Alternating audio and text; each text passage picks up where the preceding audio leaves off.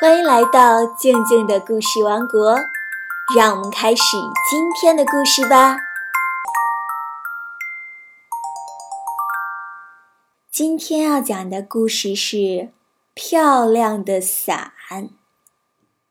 小兔子买了一把漂亮的雨伞，它太喜欢这把雨伞了，它迫不及待地想打开这把雨伞。可是，小兔子抬头看看天空，天非常的晴朗，阳光灿烂，白云朵朵。小白兔打伞的愿望破灭了。小白兔每天都盼望着能下雨，这样它就可以打伞了。可是，森林里连续好几天都是好天气。太阳高照，小兔子失望极了。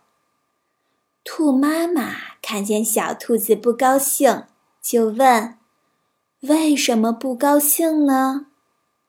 小兔子委屈地说：“我想打漂亮的伞，可是天空一直不下雨，我没机会打伞。”兔妈妈笑了，说。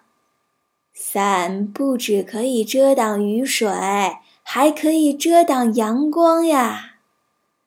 小兔子听完妈妈的话，知道了伞原来还有遮太阳的功能。它高高兴兴打开自己心爱的小伞，在森林里走着。有了伞的帮助，小兔子觉得凉快极了。漂亮的伞故事就讲完了。今天的问题是：伞除了可以遮雨水、遮太阳，还有什么别的功能呢？如果你想到了其他伞的功能，欢迎语音回复告诉静静姐姐哦。昨天的故事：小狗的记号。静静姐姐问：为什么小狗走一会儿就要撒泡尿做个记号？我们来听听小听众怎么说。小狗在一路上，我俩就是为了回家的时候不迷路。做记号就是等它回家的时候不用不用找路。因为小狗撒泡尿，因为做个记号，就说现在。